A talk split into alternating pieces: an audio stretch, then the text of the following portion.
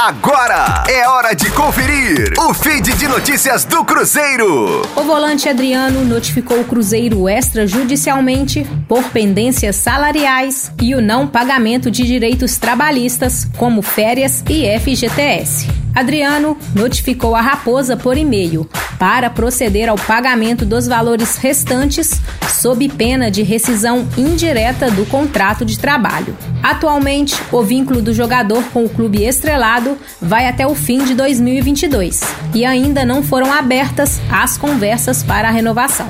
No comunicado recebido pelo Cruzeiro, o jogador afirma que não recebe os salários integrais desde março deste ano além de não ter recebido o valor referente a férias do ano passado. O volante também notificou o clube pela ausência de depósitos de FGTS desde o ano de 2019. Adriano chegou ao Cruzeiro para as categorias de base do clube. Em 2019, passou a treinar com o time profissional.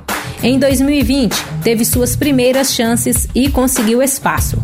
Ao todo, são 63 partidas disputadas e um gol marcado com a camisa estrelada. Com as informações do Cruzeiro, para a Rádio 5 Estrelas, Letícia Seabra.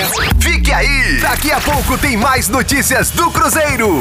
Aqui, Rádio 5 Estrelas.